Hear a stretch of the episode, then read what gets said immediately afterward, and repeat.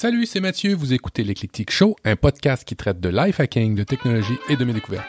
Aujourd'hui, on parle des emails, d'un gadget et d'une super application. Allez, bonne émission.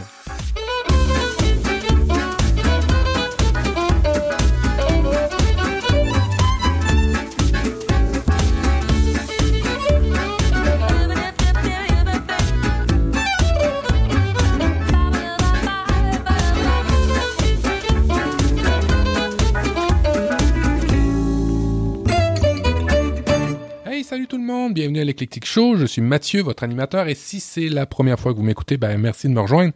Euh, l'émission est produite aux deux semaines. Euh, les notes de l'émission, les commentaires et tout ça est accessible à partir du site profduweb.com, p r o f d u w e b.com. Il y a le lien pour aller directement sur le site de l'émission. Revenez souvent et n'hésitez pas à ajouter l'émission dans vos favoris de lecteurs de podcasts. Et vous pouvez aussi également me suivre sur Twitter, à Prof du Web ou sur la page Facebook. Et maintenant, l'introduction est terminée. On va pouvoir débuter. J'ai récemment sur Twitter euh, écrit un message qui disait simplement euh, la communication tue la communication, euh, trop de communication tue la communication. Et je faisais référence à mes emails, mes courriels, parce que je me rends compte de plus en plus que malgré que j'ai plusieurs clients, euh, je passe de plus en plus des journées à répondre, à communiquer, plutôt qu'à créer, plutôt qu'à développer, plutôt à faire mon travail, en fait, pour lequel on me paye. Et ça, ça, ça me turlupine. C'est d'ailleurs un dossier assez récurrent. hein. Si vous m'écoutez, moi, les courriels et les emails, j'ai toujours comme un problème avec ça. Et ajouter à l'équation euh, les médias sociaux, les pages Facebook, les SMS, les Messenger, les Hangouts, les Twitter, les Twitter privés, les Snap privés, parce que les clients maintenant nous parlent un peu partout dans plusieurs canaux de communication, ça commence à faire beaucoup. Alors j'ai décidé de vous faire un petit dossier sur les emails et euh, euh, pour ça, j'ai évidemment lu plusieurs articles euh, comme à mon habitude et je vous et si vous voulez avoir les liens sur ces articles-là, ça sera assez simple de y avoir accès si vous êtes un tipeur ou un Patreon. Et pour le reste, ben vous habituellement vous êtes assez intelligent pour retrouver les liens par rapport à ces, à ces euh, articles-là. Il y a un terme qui revient souvent, on appelle ça le spam organisationnel. On commence à avoir de plus en plus de emails et puis là, je, vous épargnerai les chiffres, mais ça commence à être assez farfelu le nombre de emails qu'on reçoit par jour. En moyenne, en Amérique du Nord, même en Europe, ça varie, tout dépendant les études, puis c'est tout dépendant le poste, là, entre 20 et 100, 150 emails par jour, dans un contexte de travail. Il y a même des entreprises qui ont évalué la possibilité d'avoir des journées sans email pour aider leurs gens à produire. Si vous me suivez aussi encore là depuis longtemps, vous savez que je me réserve toujours une journée dans la semaine pour ne pas avoir de réunion. Et je pense que je vais maintenant aussi me réserver une journée dans la semaine pour ne plus faire, pour produire. Ma décision concernant les réunions a été, avec du recul, une très bonne décision. Maintenant, ça fait plus de six ans que je fais ça et euh, j'ai réussi à me dégager beaucoup de temps et ça n'a pas eu d'impact sur euh, mes revenus et ça n'a pas eu d'impact sur ma clientèle. En fait, maintenant, ma clientèle le sait très bien. Et je ne joue pas au fou, comme on dit ici. Je ne, je ne fais pas l'imbécile non plus. J'utilise ça avec jugement. S'il y a une rencontre que je dois absolument avoir un vendredi parce qu'il n'y a aucun autre collaborateur qui peut le faire une autre journée, je vais m'y astreindre. Mais ça va être une exception. Ça ne sera plus une généralité. Et je pense que je vais faire pareil avec les emails. Moi, je peux me le permettre. Certains ne peuvent pas. Alors, il y a des règles pour éviter le spam organisationnel et pour éviter de perdre juste du temps toujours avec les courriels. Je vous ai fait plusieurs petites listes. Ma première liste, ça s'appelle Pour éviter les spams organisés. Que dois-je faire? Une communication par téléphone ou par courriel? Des fois, quand c'est juste une simple réponse à une question qui peut prendre moins de deux minutes, essayez d'appeler. Moi, personnellement, euh, je réponds uniquement que quand j'ai le temps. Alors, c'est sûr que si quelqu'un essaie de m'appeler pour régler quelque chose, peut-être c'est peut-être mieux un, un email. Mais bien souvent, si vous connaissez votre inter- interlocuteur qui n'est pas très occupé, peut-être que le téléphone est beaucoup plus adapté que le courriel. Alors faites un petit effort de réflexion avant d'envoyer ce genre de email. Exemple, as-tu réservé la salle pour la rencontre? Ou euh, as-tu imprimé les documents pour le présenter au client? C'est peut-être pas un email, peut-être juste un téléphone, peut-être juste tout simplement vous lever et aller voir votre collaborateur. Je reçois des emails de collaborateurs, clin d'œil à ceux qui m'écoutent, qui sont à deux, trois bureaux de moi. Hmm, on peut peut-être se lever dans ce cas-là. Si c'est pour une réponse, un email et un courriel, est-il vraiment adapté? Si c'est pour juste une petite réponse, posez-vous la question. Vraiment, le moyen de communication adapté. Il y a de plus en plus de bureaux maintenant qui offrent de la messagerie, du chat à l'interne. Ça, c'est arrivé évidemment dans mon organisation ou dans les liens avec qui je travaille, et j'ai rapidement supprimé ça parce que je j'entrevoyais d'avoir une même problématique avec le email. Alors, si vous êtes dans, dans les mêmes cas que moi et que vous pouvez ne pas les utiliser et que vous voulez continuer à produire, peut-être que ces outils-là sont pas bons. Mais si pour certains, peut-être que vous n'êtes pas encore pollué, peut-être que vous pouvez envisager ça. Maintenant, je voudrais aborder la plaie, la plaie, cette pollution du email qui est le CC. On en voit beaucoup de ce genre de email-là avec les copies conformes une chier de personnes en copie conforme. À quoi ça sert? Pour que vos collaborateurs qui sont pas totalement impliqués dans le dossier que vous voulez le sachent? Pour que peut-être une personne fasse le travail? Hmm, faites attention. Moi, j'ai une règle maintenant. Quand c'est en copie conforme, directement dans un autre dossier et j'irai voir quand j'ai le temps, c'est-à-dire maintenant jamais. Je me dis que de toute façon, ça va sauter si c'était vraiment important et qu'on va venir me voir. Alors attention au CC, c'est une vraie plaie. On dit aussi que tu les paroles, les écrits restent, les paroles, les paroles s'envolent, les écrits restent, un truc comme ça. C'est pas de mettre toujours en CC parce que en bout de ligne, vous, vos écrits restent. Mais si la personne l'a pas lu, n'a pas eu le temps de le lire, ou est trop occupée, est-ce que vous allez vraiment atteindre votre objectif? À moins que ce soit une manière détournée de planter l'autre, de prendre à tort l'autre. À ce moment-là, c'est un autre objectif que vous voulez atteindre. C'est pas forcément euh, le meilleur et le plus euh, louable. Aussi, on remarque, je remarque, de plus en plus de emails envoyés avec plein de destinataires. Là, c'est même plus CC, c'est plein de destinataires. On se dit que, ben, sous prétexte de l'avoir mis là-dedans, ça va peut-être intéresser une personne qui doit s'en occuper. Ou, quand on connaît pas vraiment la personne qui réalise, ben, on va mettre plein de personnes en, copie, ben même pas en copie, en, en destinataire, et on se dit que quelqu'un va sûrement s'en occuper. Eh, grave erreur. Ça s'appelle l'effet Ringelmann. Ringelmann, en 1800, dans les années 1800, je me rappelle plus trop bien, il avait découvert, et euh, il, y a, il y a des métriques par rapport à ça, il avait découvert que plus on met de gens à faire une tâche, moins la force qui est générée par ces personnes-là est égale. En fait, elle diminue il tirait une corde avec un humain, il tirait 100 kilos, il mettait deux humains 75 kilos par humain. En fait, les deux humains élevaient 150 kilos, mais pas plus. Il mettait trois humains, on était rendu à 125 kilos. À trois, c'est à l'entour de 60 kilos, même pas, par personne. Vous comprenez l'idée. D'ailleurs, Regelman a écrit cette phrase Dès qu'on accoupe deux ou plusieurs personnes sur la même résistance, le travail utilisé pour chacun d'eux avec la même fatigue diminue par suite de manque de simultanéité de leurs efforts. Bref, plus vous mettez de monde dans vos emails, plus vous avez de chances que personne s'en occupe. Parce que tout le monde va penser Ah, c'était pas à moi que ça s'adressait, ça devait s'adresser à un autre. Grave erreur. Le destinataire, faites attention à qui vous l'envoyez. Réfléchissez avant à qui vous l'envoyez et mettez pas de CC. De toute façon, si vous voulez prouver à quelqu'un que vous l'avez envoyé, il sera toujours temps de ressortir dans vos copies envoyées ou, archivées que vous l'avez envoyé. Fait que le CC, vous l'oubliez. Le destinataire, faites attention. Une, deux personnes ou les collaborateurs dans l'équipe pour vous montrer de la documentation. Mais encore là, maintenant, il y a des outils pour partager de la documentation. Alors, attention.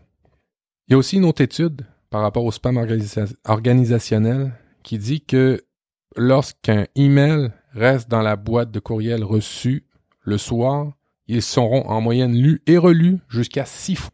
Traitez-les. Traitez vos courriels le plus vite possible, selon une méthode que je vais vous décrire. Mais faites attention. Il y a aussi, une fois que vous l'avez envoyé, envoyez à la bonne personne. Faire attention pour être pris au sérieux dans vos... Parce que des fois, l'orthographe, la façon dont c'est écrit, la police de caractère utilisée vont prêter des intentions à votre email. Il y a plein d'études hein, qui le disent. Pas d'emoji. Si vous connaissez pas la personne à qui vous parlez, vous écrivez, mettez pas d'emoji. Quelqu'un qui vous sourit en face de vous, vous le prenez au sérieux. Quelqu'un qui met un smiley de sourire dans un courriel, un email, allez-vous le prendre autant au sérieux? Hmm, je ne pense pas. Un texte clair, court, avec une question pour prise de décision. Vous n'avez pas besoin de plus que ça. À la rigueur, essayez d'étayer votre point, l'argumentaire, mais toujours court. Hein, je l'ai déjà dit dans les autres. Euh, faites attention aux fautes. Surtout si vous envoyez ça à un inconnu. Encore une fois, quand c'est quelqu'un que vous connaissez, vous pouvez vous lâcher lousse, faire peut-être moins attention. Des fois, il y a des courriels où on n'a pas le temps, des emails où on n'a pas le temps de faire une validation, une révision linguistique ou des choses comme ça, on comprend. Mais quand c'est pour un inconnu, hmm, vous devriez prendre le temps. Ça, c'est l'aspect pour être pris au sérieux. Je vous rappelle les règles hein, des courriels, je vais, le finir comme ça. Les règles du email, là, il y a six points, cinq en fait, que vous devriez toujours, toujours faire attention. Les règles, c'est prioriser, hiérarchiser. Quand vous regardez votre boîte de réception, qu'est-ce qui est le plus important? La dernière info pub, l'infolette de telle compagnie, ou votre patron, ou votre famille? Hiérarchiser. Exemple. En entreprise, votre patron, vos clients, ou des fois vos clients, votre patron, c'est en top priorité. Vos collaborateurs aussi. Le reste, ça peut attendre. Faites-vous ce que vous devez faire en premier. Hein? Si vous avez des travaux à faire et que vous êtes plus disponible le matin, faites vos travaux le matin, faites pas vos emails le matin. Faites ça en premier, les emails en deuxième. Il y a une temporalité d'un email qui est comprise. On s'attend pas à une réponse instantanée. Sachant ça, vous n'êtes pas obligé de répondre ça, de répondre à tous vos emails dans la minute, dans les 15 minutes, dans l'heure qui précède la réception. Attention à ça. Vous allez perdre du temps. Un autre type d'email, dans les règles, un autre type de, que vous recevez, que vous voyez passer dans vos courriels, emails, dans vos boîtes, qui ne nécessite pas d'attention et qu'il faudrait même attendre que le feu s'éteigne, c'est-à-dire les chaînes de courriels, les chaînes de emails. Rarement dans ma carrière, j'ai vu qu'il fallait intervenir en plein milieu d'une chaîne. Attendez que ça se calme. Attendez que tout soit déversé. Ne relancez pas tant que c'est pas terminé. Attendez que les conclusions, c'est qu'il y a une réflexion qui se fait et les gens ne prennent pas le temps de réfléchir, n'attendent pas un 24 heures, n'attendent pas d'avoir un petit peu de recul et, répondent aussitôt. Et là, l'autre enchaîne, et là, l'autre enchaîne. Attendez. Ce genre de courriel-là, là, les re-re, forward, forward, forward, re-re, attendez. Ça sert à rien d'interférer. La discussion est prise. L'escarmouche est prise. C'est pas le moment. Évidemment, quand vous avez toutes ces règles-là, pour ne lire ou pas lire, prioriser, ne pas prioriser un email, faut que vous les, les communiquiez. Et il faut aussi que vous prêchiez par l'exemple. Si vous envoyez des courts emails pour savoir, hey, fais-tu beau dehors? Hey, on va-tu prendre un café? Et, vous prêchez pas par l'exemple. Toutes les règles que je vous ai données en, en amont, vous ne prêchez pas par l'exemple. C'est important toujours de prêcher par l'exemple. Le bouton répondre à tous est-il si nécessaire? C'est à utiliser avec parcimonie. Quand vous répondez à tous, est-ce que tous les interlocuteurs ont nécessairement besoin de voir vos réponses? Votre réponse. Ça, ça revient exactement au même point que je vous disais au début. Avez-vous besoin de mettre autant de destinataires? Avez-vous besoin de, mettre des gens en CC? Non. Alors utilisez le bouton répondre à tous avec parcimonie. C'est essentiel parce que vous prêchez par l'exemple. On le dit au quatrième point. Alors, je répète mes points. Les règles. Règle 1, prioriser, hiérarchiser. Règle 2, les emails, jamais en premier. Règle 3, ne répondez pas à des longues chaînes de lettres au moment où elles sont en train de se créer. Numéro 4, prêchez par l'exemple. Numéro 5, utilisez le répondre à tous avec parcimonie. Ça met à mon petit dossier. Euh, je vous rappelle que si vous voulez m'encourager dans mes productions, soulager certaines de mes dépenses, mes factures de fonctionnement ou simplement me payer un café, me remercier, m'encourager, vous pouvez le faire à partir de 1 euro par mois ou 1 dollar US par mois maintenant sur les plateformes Patreon et Tipeee. C'est assez simple, euh, allez sur le site profduweb.com ou euh, le site l'éclecticshow.com. Il y a toujours un bouton m'encourager. Vous pouvez choisir votre plateforme. Il y en a une beaucoup plus facile que l'autre, moi je trouve, ça s'appelle Patreon. L'autre Tipeee est là aussi. Vous pouvez le faire. Euh, ça m'aide beaucoup, beaucoup, beaucoup. Euh, ça paye mes factures. Euh, j'en ai pour cher par année à faire des podcasts, mais c'est quand même ma passion. Alors si je voulais pas le faire, j'avais pas juste à m'engager. Mais si vous voulez, si, le podcast vous apporte quelque chose, si s'il améliore quelque chose dans votre vie, ben, c'est un moyen de m'aider ou c'est un moyen de me le dire en m'encourageant. Alors merci à tous ceux qui le font. Un autre énorme merci à ceux qui font d'autres façons pour m'encourager, à ceux qui utilisent d'autres manières de m'encourager. Euh, vous pouvez m'encourager par iTunes en mettant 5 étoiles, un commentaire. Vous pouvez partager sur Facebook, partager sur Twitter, partager un peu partout quand je publie un nouvel épisode. le partager à des collègues qui ne connaissent pas le podcast. Vous pouvez le faire. C'est une bonne façon de m'aider concrètement. Euh, évidemment, dans iTunes, c'est un peu plus simple pour nous de retrouver les commentaires et je voudrais remercier euh, Ch'ti Grenoblois qui, le 22 octobre, a écrit Les sujets sur le life hacking de notre Québécois préféré, Matt alias prof du web, sont très intéressants et bien documentés. Depuis que j'ai découvert ce podcast, je ne manque plus aucun épisode. Alors, Ch'ti Grenoblois, merci. La deuxième partie du, du podcast, je voulais vous parler d'une façon que j'ai développée depuis plusieurs années, lire certains articles. Je les lis pas nécessairement, je me les fais lire. Les voix ou outils de, de, de, vocaux se sont beaucoup, beaucoup améliorés et aussi nos téléphones sont de mieux en mieux, en fait. Et oui, j'écoute beaucoup de podcasts, mais aussi j'écoute beaucoup, beaucoup, beaucoup d'articles. Il y a plusieurs applications. Moi, j'en utilise une. Vous pouvez en utiliser d'autres. Je vais vous parler, moi, de Voice Dream, qui est un must sur iOS à avoir. C'est vraiment une application où vous envoyez les textes que vous avez à lire et elle va vous les lire. Vous pouvez acheter des voix, vous pouvez changer de voix, vous pouvez avoir une voix française, une voix belge, une voix canadienne, une voix américaine, et ainsi de suite. C'est vraiment une application chouettement faite et elle se connecte un peu partout. L'avantage de cette application-là, c'est que vous pouvez lui envoyer un fichier, un PDF, un texte, un Word. Typiquement, quand j'ai des grands textes ou études à lire au bureau, je me l'envoie dans Voice Dream, elle me lit. Il y a beaucoup de moments dans une journée où on écoute des podcasts parce que on, peut consacrer notre cerveau parce qu'on fait une tâche qui, qui nécessite pas forcément notre cerveau. Ben, c'est un peu pareil avec ce genre d'outils-là. Puis c'est une façon peut-être de travailler que vous avez peut-être jamais essayé, mais que je vous conseille. Alors vous pouvez lire des fichiers, toutes sortes de fichiers. Vous pouvez lire à partir de, de Dropbox, de Google Drive. Vous pouvez lire toutes sortes de documents que vous avez mis là-dedans sans forcément porter attention. Puis en même temps, un petit aparté, hein, si vous êtes une personne un petit peu plus auditive, c'est peut-être le meilleur moyen pour vous de lire des documents ou de, de prendre connaissance de certains documents. Vous pouvez aussi envoyer des emails. Vous pouvez automatiquement, euh, si vous avez Gmail par exemple, vous pouvez faire imprimer votre votre votre email ou n'importe quel email puis l'envoyer directement dans Drive et VoiceDream va se connecter pour pouvoir vous le lire. C'est peut-être un des meilleurs moyens pour vous de prendre connaissance des documents, des emails. Vous pouvez aussi connecter ça à Pocket. Si vous connaissez pas Pocket, c'est vraiment une application chouette. Une application de lecture. Euh, comment je dirais bien ça? Pocket, c'est vraiment une application de ou un endroit où vous allez mettre des articles à lire pour plus tard, quand vous aurez le temps. L'avantage de Pocket, c'est qu'elle elle fonctionne super bien avec euh, les liseuses Kobo. Elle est directement intégrée dans Firefox et il y a aussi une application qui va vous lire les articles directement dans Pocket. Alors, si vous voulez pas Voice Dream, vous avez Pocket qui est totalement gratuit et qui va vous lire aussi les articles. Je vais vous faire écouter, je ne sais pas si vous allez bien l'entendre, mais je vais vous faire écouter un article lu euh, par une voix synthétique. C'est un peu bizarre au début, mais on commence à s'y faire. Écoutez.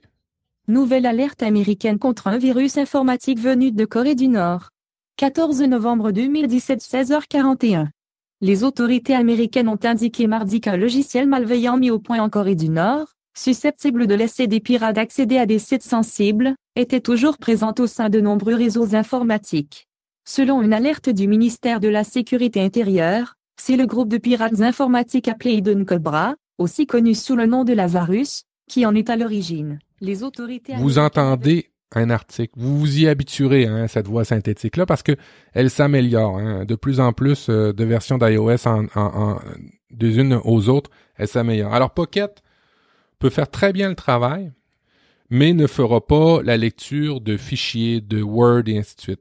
Moi, je vous recommande un outil vraiment expressément fait pour ça.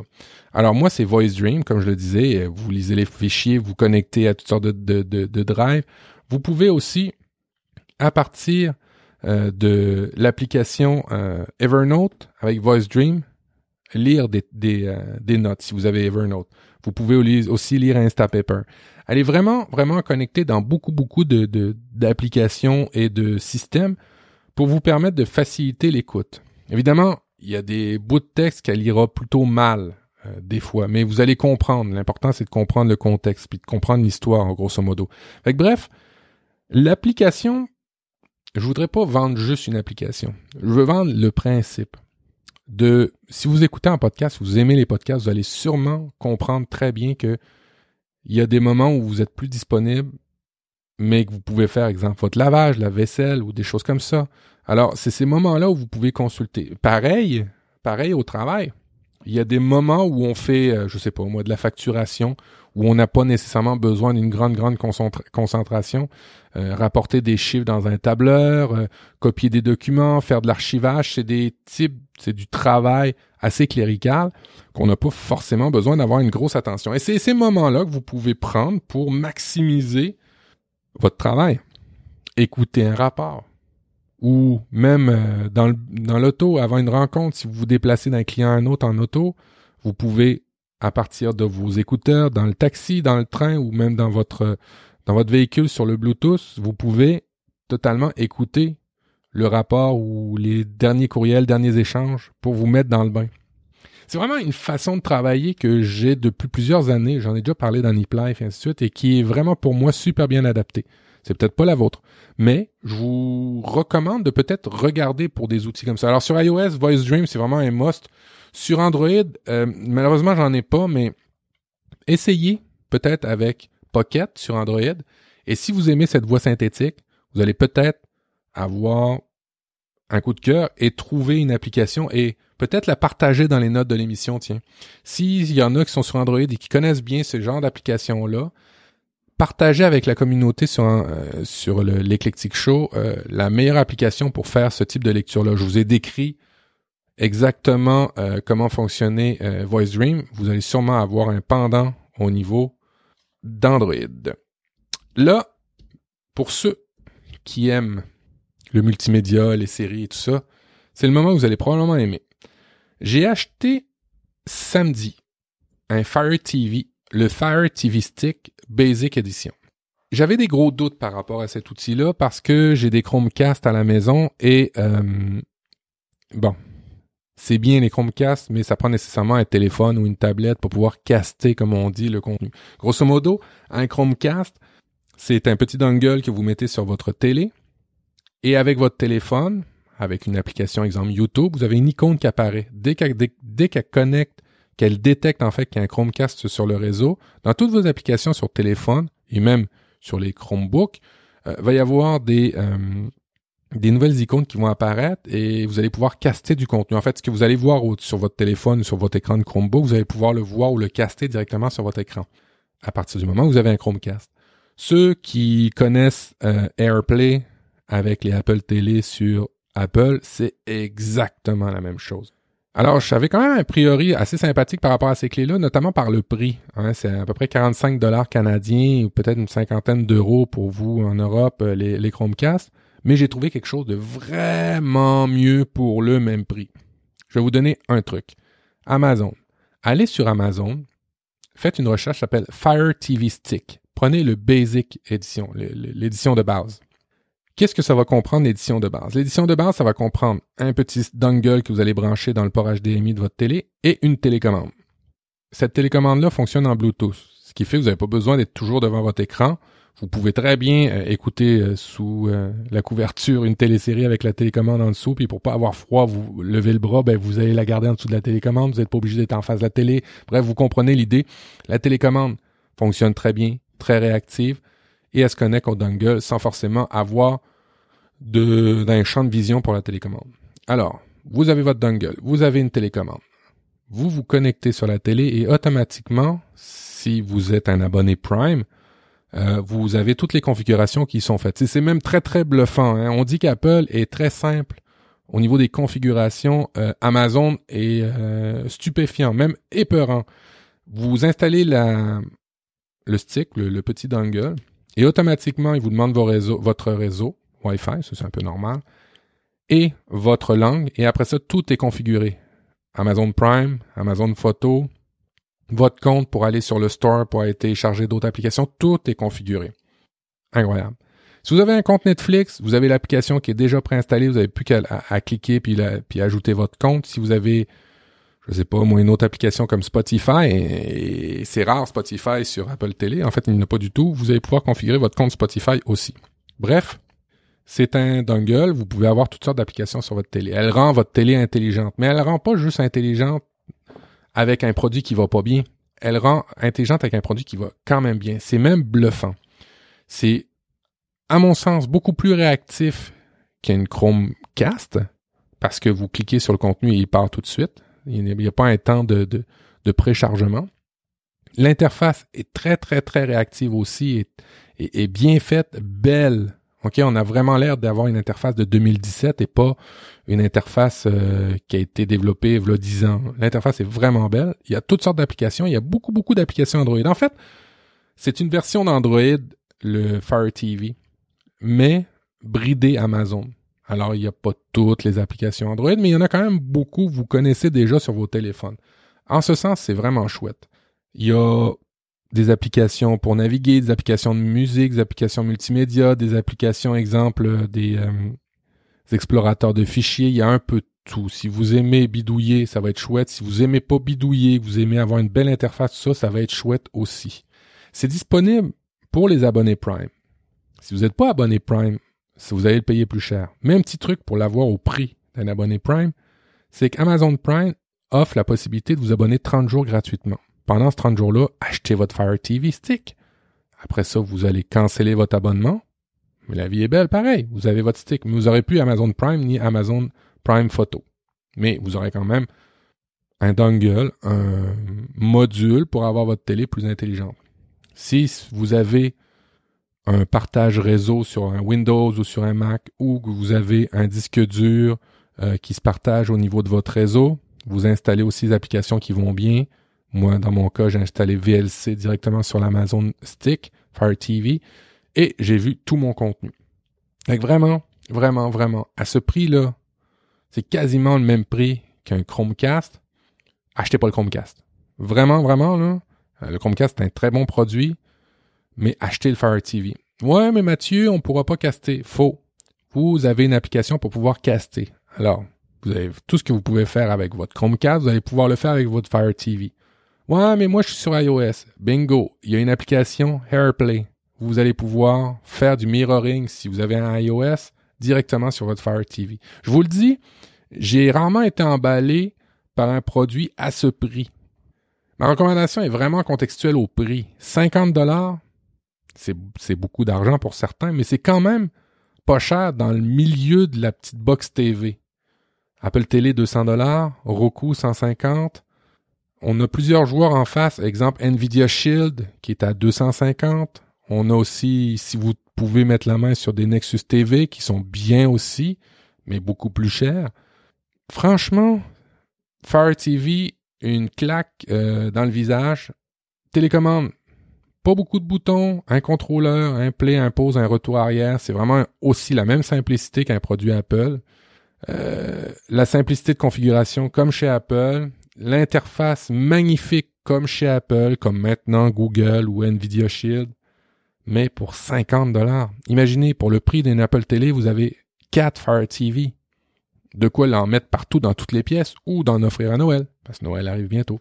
bref, c'était mon gadget euh, de l'épisode euh, que je voulais vous partager. Je suis vraiment enthousiaste par rapport à ça parce que euh, on peut aussi, en plus avec le Fire TV, jouer à des jeux. C'est pas des gros jeux, mais c'est quand même des petits jeux. Vous pouvez connecter des écouteurs Bluetooth, vous pouvez connecter toutes sortes de choses avec. Vraiment, là, c'est un produit sensationnel pour le prix toujours le prix en arrière. Mais même si je l'avais payé le double du prix, je vous dirais la même chose, c'est un très bon produit. Et même à 200 dollars comparativement à Apple Télé, je vous dirais que c'est quand même aussi pas mauvais parce que c'est beaucoup plus compatible et beaucoup plus ouvert qu'un produit Apple. Quoique non, non, faudrait pas dire ça. Euh, je, pense que je prendrais quand même le, produit Apple Télé, mais j'hésiterais quand même. Fire TV, 50 dollars, achetez ça. C'est vraiment une belle recommandation et surtout si Noël approche, euh, prenez-vous l'Amazon Prime gratuit 30 jours, achetez 4-5 Fire TV, offrez ça à Noël.